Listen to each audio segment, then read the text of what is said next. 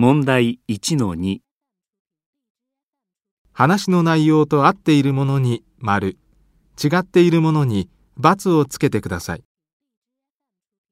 A、現在の世界の人口は60億を超えました。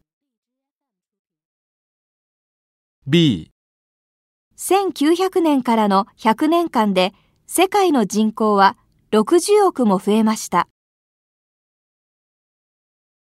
C、2000年前の世界の人口は1億か2億ぐらいでした。